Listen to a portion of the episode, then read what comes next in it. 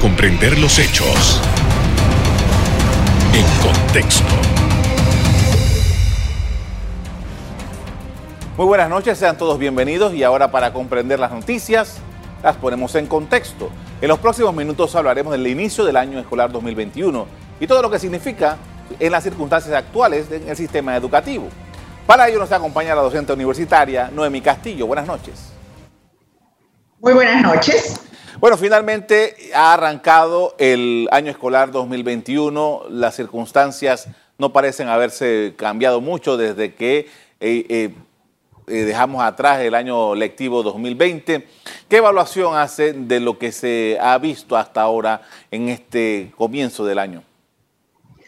Bueno, estamos realmente comenzando con una continuidad de una pandemia. Eso es algo que tenemos que considerar. Si bien es cierto que el número de personas contagiadas ha disminuido sensiblemente, grandemente, no menos cierto es que la pandemia todavía está vigente y todavía falta un periodo de vacunación para que las personas podamos lograr inmunidad frente a la enfermedad. Por supuesto que esta situación afecta el inicio del año escolar, puesto que aunque los niños son la población de menos riesgo para el contagio, no menos cierto es que la población docente, directiva y administrativa sigue experimentando posibilidades de contagio. La buena noticia es que prontamente los docentes, los profesores van a ser vacunados y esto significa que se va a poder avanzar de manera progresiva en la apertura escolar. Yo he escuchado y tengo entendido que vamos a ir próximamente a un modelo híbrido que va a combinar la distancia con la presencialidad. Esto es un proceso que debe ir poco a poco y progresivamente. Si hemos esperado mucho y a pesar de las circunstancias hemos podido hacer adaptaciones y adecuaciones para que los niños de alguna manera permanezcan conectados con la escuela, no necesariamente a través de la plataforma, pero también a través de libros, a través de la radio, a través de la televisión, a través de los folletos. Eso ha sido un esfuerzo grande para el país, un país que no estaba preparado para esta modalidad, pero que poco a poco ha ido progresando y ha ido asimilando la situación, inclusive con las dificultades que representa para los padres de familia, para poder incorporar a los niños en el aprendizaje. Mire, aquí lo más importante es que los niños no dejen de aprender. La educación debe ser continua, debe ser permanente, debe ser a lo largo de toda la vida. Y nosotros, aunque tengamos pandemia, los niños no han dejado de aprender. Es más, tenemos que estimular doblemente para aprovechar las pequeñas oportunidades o las muchas oportunidades que puedan tener algunos para seguir aprendiendo. Y esto es una tarea que no termina y que no puede detener una pandemia. Así que la pandemia es parte de la situación, pero no es lo único que nos va a impedir que nosotros progresemos en el aprendizaje escolar. Las cosas de la vida, ¿no? La ironía de la vida, porque en Panamá, eh, desafortunadamente, todo el tema, ya la otra semana se cumple un año, pero todo el tema del, coronavirus en Panamá empezó en una escuela. ¿no? Eh, ¿Qué, cosa tan dramática, ¿no? Y, ha afectado terriblemente eh, ese proceso de aprendizaje. Usted dice, los niños no han dejado de aprender. Eh, cómo evaluamos que realmente están aprendiendo en la circunstancia en que estamos, sobre todo los niños muy pequeños. Exacto, me encanta la pregunta de evaluación porque es buena, la evaluación es integral, es completa, son competencias, nosotros como padres nos damos cuenta si nuestros niños van aprendiendo, los maestros no pueden a lo mejor calificar porque el sistema educativo nuestro tiene que transitar de la calificación a la evaluación, un 4, un 3 le damos más significado de lo que muchas veces tiene ese puntaje que el niño o la niña puede sacar en algún momento. Realmente lo que nosotros tenemos que apuntar, y ese es el proceso que no se debe detener, es precisamente así se llama, proceso de enseñanza-aprendizaje. Es un proceso en el que los maestros desarrollan estrategias, motivan a los niños para que aprendan y los niños aprenden nuevos conocimientos, nuevas habilidades, nuevas competencias que le van a servir no necesariamente para el momento actual, le van a servir para el futuro, porque para eso es la educación y para eso vamos a las escuelas, para aprender y desarrollarnos y tener competencias que nos hagan ciudadanos aptos para la vida, para, para destacar, para progresar, para avanzar. Yo entiendo mucho las dificultades yo entiendo las carencias que han, y que tienen muchos de nuestros niños y muchas de nuestras familias que no pueden acceder a los contenidos de la educación. Lo que nosotros no podemos perder de vista y no debemos dejar atrás es la necesidad de aprender. Esa es la prioridad número uno que tiene que tener nuestra sociedad. No perder la esperanza de no aprender, buscar las formas de aprender. Leyendo se aprende. Cuando los niños leen cuentos en la casa, su imaginación se desarrolla, van a otros mundos, encuentran otros personajes, su personalidad se expande porque aprende que hay otras maneras de actuar y de hacer las cosas. Entonces, leer un libro, escuchar eh, las historias de los abuelos, porque también eso nos enseñan tradiciones y nos enseñan costumbres. Mire, nosotros aprendemos permanentemente y de todo. No necesariamente tenemos que pensar que si no tenemos el docente no podemos aprender para eso es la virtualidad. Es más, hoy día el aula es invertida. O sea, el maestro es un facilitador de aprendizajes, pero la responsabilidad del aprendizaje recae en el propio estudiante. ¿Cuánto quiero aprender? ¿Cuánto puedo progresar? En muchas partes del mundo los niños van progresando por cursos, no por años. Usted va progresando en matemática y puede ser que su nivel está en el quinto curso cuando está en tercer grado, ¿no es cierto?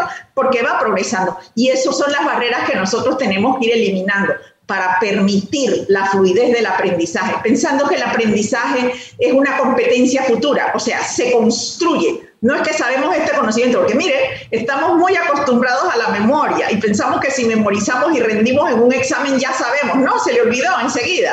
Nosotros aprendemos para la vida, para una competencia analítica, de pensamiento, de interacción personal, de liderazgo, de pensamiento crítico, de desarrollo de, respuestas adecuadas a los problemas. Eso es el aprendizaje permanente y para toda la vida. Y ojalá estos espacios nos sirvan para entender que más que una materia y más que una calificación, debemos apuntar a formar jóvenes, a formar personas integrales, porque además hay que añadirle la parte actitudinal, la parte de ser persona, la parte de convivir, de ser ciudadana. Eso es el éxito de la educación.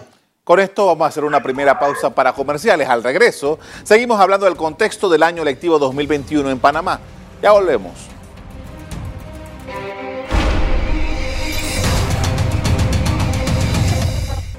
Estamos de regreso con la docente universitaria Noemí Castillo, con quien evaluamos el estado de la educación panameña en medio de la crisis sanitaria.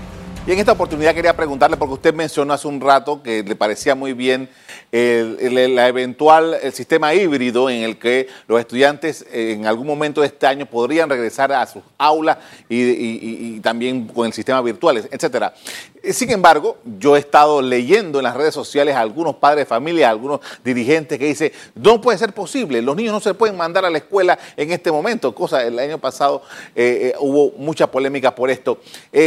¿cómo, ¿Cómo es ese tránsito en las circunstancias actuales para que este año, en el 2021, este, 2021 este lectivo, puedan eventualmente en algún momento los estudiantes regresar a sus aulas de clases.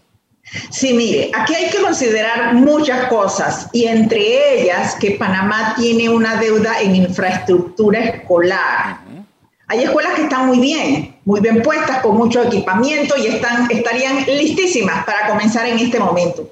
Pero hay un número importante de escuelas, inclusive urbanas, y en el interior del país que están en pésimas condiciones para el aprendizaje. O sea que los niños realmente no tienen las herramientas básicas, a veces ni los escritorios, a veces ni las sillas. Entonces, este momento de pandemia es importante que se utilice para la mejora de todas esas infraestructuras, de forma tal que cuando los niños empiecen a regresar progresivamente tengan espacios adecuados para estudiar, porque fíjense, ese modelo híbrido significa que no vamos a tener una clase completa de 30 estudiantes. Significa que a lo mejor vamos a tener 15 y que a lo mejor vamos a ir unos unos días y otros otros días. Hay protocolos de bioseguridad que seguir. O sea, nosotros durante este año 2021, eh, son las previsiones que yo he escuchado y es lo que se espera, no es que el virus va a desaparecer, puede ser que llegue a irse controlando progresivamente con las vacunas y se espera que el año 22 sea el año en que realmente ya podamos establecer una convivencia mucho más fluida. Por eso hablamos de híbrido y por eso hablamos de transición y por eso hablamos de proceso, o sea que progresivamente los maestros y los niños van a ir acercándose a las escuelas que tienen las condiciones para eso. Lo que tenemos que prepararnos nosotros, y bueno, las personas que están en la toma de decisiones, es en tener esos espacios listos, esas escuelas disponibles, que además hay un tema importante que usted lo sabe y la sociedad lo sabe muy bien, tenemos un problema de agua en muchas partes, inclusive aquí en las zonas urbanas y en las periferias. O hay que solucionar el tema del agua porque el aseo de las manos todo es importante para los niños. Hay que solucionar problemas de, electricidad para la conectividad, porque no es que la virtualidad vaya a desaparecer, o sea, eso no va a desaparecer por arte de magia, no. Ese es el mundo actual y el mundo futuro. Esa es una manera de comunicarnos más, de manera más automatizada, de manera más eficiente, que es lo que nos va a permitir avanzar y progresar como sociedad. Entonces, eso también es un modelo híbrido dentro de la enseñanza con virtualidad y con presencialidad, con actividades que se van a hacer en línea y con actividades que se van a hacer físicamente entre los niños. Y sí es importante, y todo el mundo lo ha dicho, y es un tema que está sobre la mesa, o sea, un tema de salud mental, un tema de relacionamiento, de convivencia que necesitan los niños con los maestros, con los padres de familia, los directores, toda la comunidad educativa. Pero eso no lo podemos lograr de la noche a la mañana. Miren, eso de que hoy se va, vamos a decir, se terminó el virus y nos vamos a sacar la máscara y vamos a salir corriendo a abrazarnos y besarnos, eso no va a ocurrir. Eso no está previsto ni en el escenario próximo, yo no sé cuál será el futuro vamos a tener que aprender nuevas formas de relacionar y vamos a tener que aprender a convivir con la tecnología, pero utilizándola como una herramienta para el aprendizaje. Así es que esos son los futuros que yo puedo prever del aspecto híbrido. O sea, decir que no y cerrarse, esas actitudes realmente son anacrónicas, hay que dejarlas de lado, hay que ver siempre posibilidades, hay que buscar oportunidades. Vea, la vida no va a volver a ser como solía ser, el pasado ya pasó, eso no lo podemos cambiar. Lo que el ser humano tiene la capacidad de cambiar es el futuro planificándolo, organizándolo. Entonces, este es el momento de planificar y organizar cómo va a ser ese regreso a las clases de los niños, con seguridad, y de los maestros y de los directivos, con seguridad, pero con oportunidades para todos. Ahora, Ese es el punto que tenemos que trabajar. Profesora, hay algunas eh, dirigentes de eh, eh, colegios privados que han, han dicho públicamente que hay colegios en Panamá privados que están en posibilidad de dar clases presenciales con todas las medidas de seguridad, eh, eh, de bioseguridad que el, Ministerio de Salud ha estado eh, solicitándole a toda la sociedad. y ellos han estado diciendo que, que es posible, perfectamente posible hacerlo. ¿Qué evaluación tiene usted? Eso es perfectamente posible y es muy cierto. O sea, aquí hay un gran número, parece mentira, pero sí es un gran número de colegios, sobre todo de colegios particulares, que están con todas las condiciones de comenzar, con su infraestructura física y con su infraestructura tecnológica. Entonces, también esa es una consideración importante en este proceso. No es que todos los colegios tienen que ese día comenzar todos, no, se puede ir abriendo poco a poco. Esa es la parte del proceso. Los que están en condiciones pueden comenzar hoy Pueden comenzar mañana, los otros comenzarán en un mes, pero hay que ir moviéndonos hacia adelante, avanzando en el proceso, no deteniendo ni reteniendo, porque posibilidades hay. Si usted está listo, eh, yo tengo que darle la oportunidad para que usted avance con sus estudiantes. Eso es una posibilidad real y cierta y se puede hacer en este momento. Ahora, hay una de las cosas que eh, eh, nos llama mucho la atención y es el, que, bueno, en el sector público, que es donde quizás está la cosa mucho más compleja. Eh, estaba leyendo casualmente antes de venir al programa unos comentarios de una dirigente gremial que yo entrevisté hace como dos semanas, que dice, el presidente está muy contento por la, la internet satelital en las comunidades indígenas, pero tengo reportes de los profesores, los maestros en esta comunidad que me están diciendo que no es tan feliz el asunto. Entonces, eh, de nuevo, el sector público, el sector, eh, las áreas remotas siguen teniendo las mismas dificultades y que a lo mejor no son ni muy distintas a lo que era antes de la pandemia.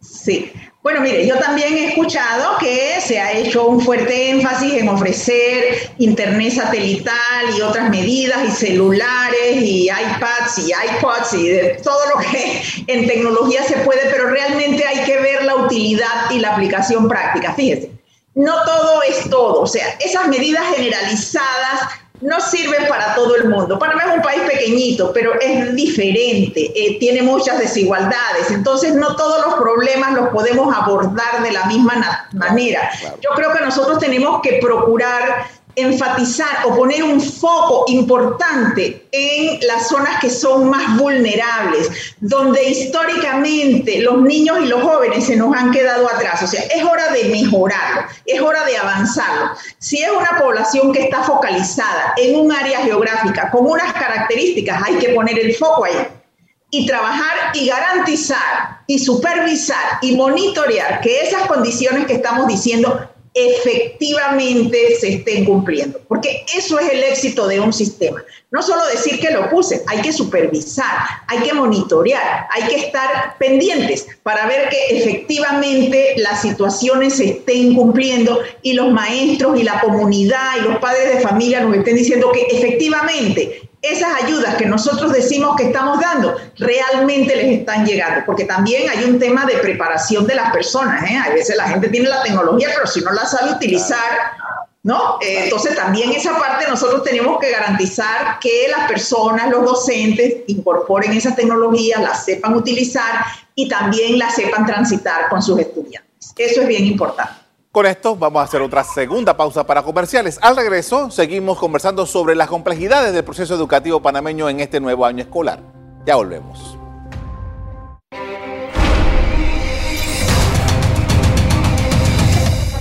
En la parte final estamos de regreso con la profesora Noemí Castillo poniendo en contexto los retos de la educación panameña.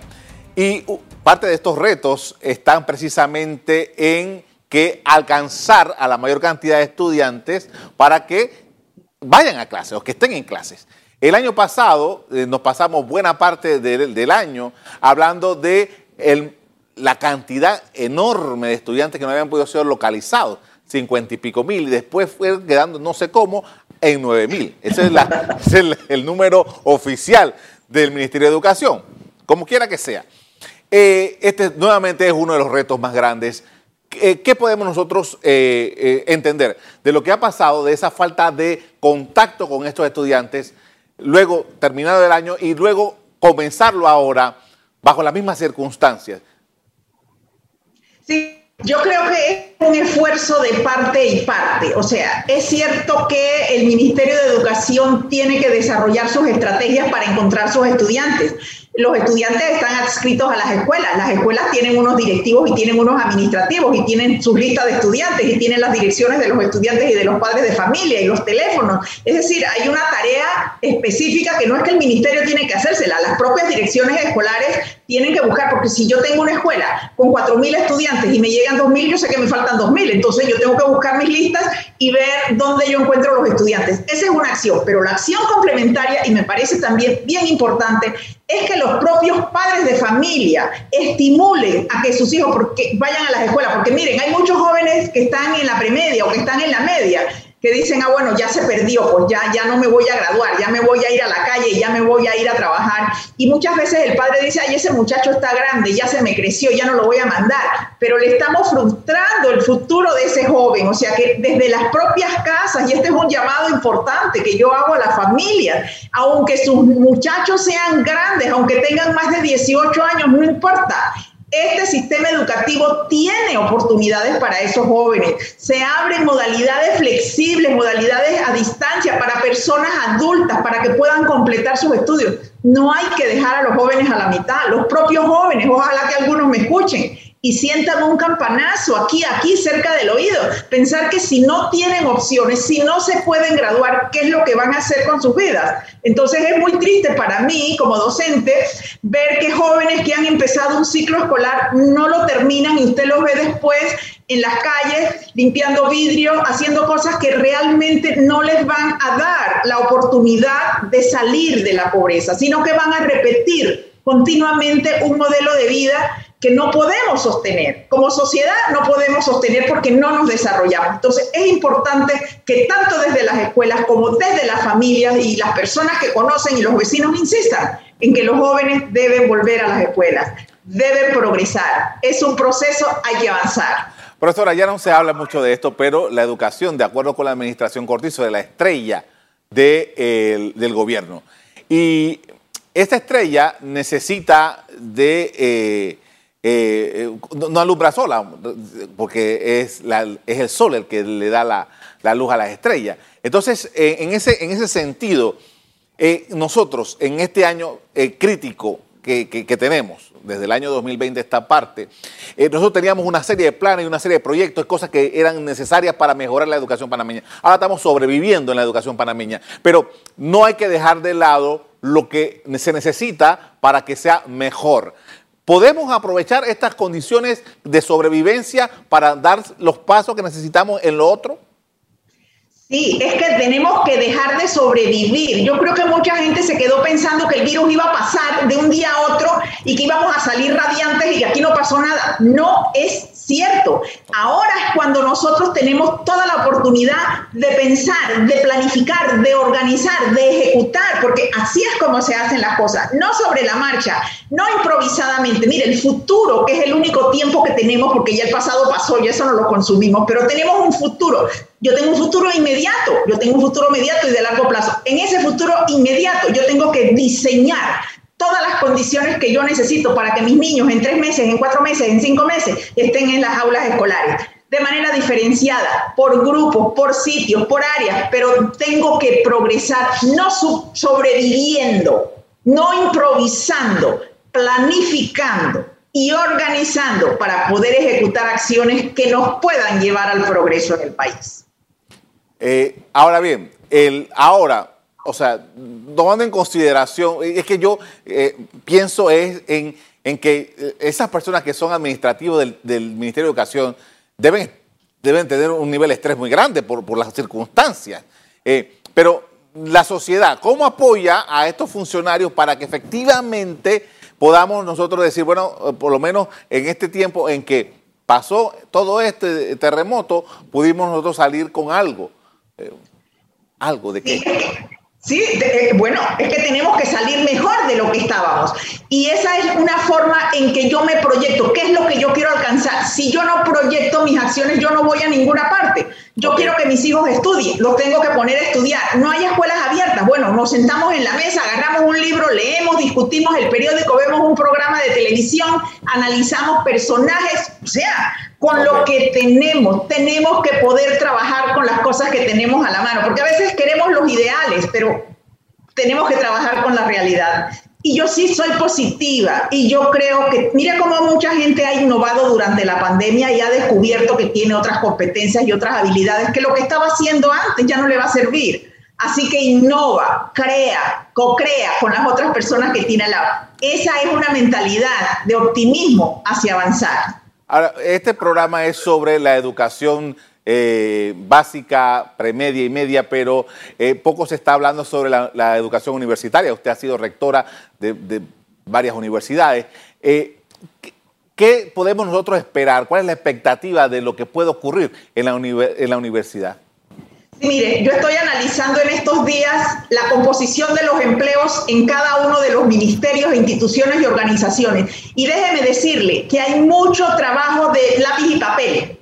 Hay mucho puesto de oficinista, de recolector, de estenografía que ya nos enseña, muchas cosas que me tienen a mí asombrada. O sea, nosotros tenemos que dar el salto en la formación.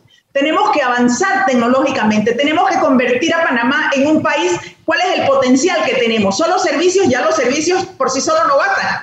tenemos, lo estamos mirando en este momento. ¿Cómo nos reconvertimos? ¿Cómo reconvertimos la economía? Yo he dicho, ¿cómo no, ¿por qué no nos podemos convertir en un hub informático, en un hub que tiene que ver con todo lo que hardware y software? O sea, desarrollemos cosas para las cuales podemos agarrar nuestros estudiantes que han nacido con el chip ese de, la inteligencia artificial y todo lo demás y trabajemos y desarrollemos un país que también tenga competencia, no personas que estén aspirando a un trabajito rutinario, porque eso va a ser este, subsanado por la tecnología. Todo lo rutinario se va a automatizar. Entonces hay que dar un salto hacia adelante en las universidades y cambiar los planes de estudio porque los profesionales necesitan otras competencias para ser eh, eficientes y para tener más oportunidades en el mercado del trabajo. Le agradezco mucho, doctora, por habernos acompañado esta noche con su punto de vista sobre la educación panameña. Con muchísimo gusto. Muy buenas noches. Hasta luego. De acuerdo con datos oficiales, unos 895 mil estudiantes iniciarán el año escolar 2021. Las autoridades han dicho que alrededor de 10 mil alumnos no se conectaron en las clases del año 2020. Hasta aquí el programa de hoy. A ustedes les doy las gracias por acompañarnos. Y les recuerdo que si quieren volver a ver este programa, búsquenlo en el VOD de Cable Onda, en locales, Canal Eco. Me despido invitándolos a que continúen disfrutando de nuestra programación. Buenas noches.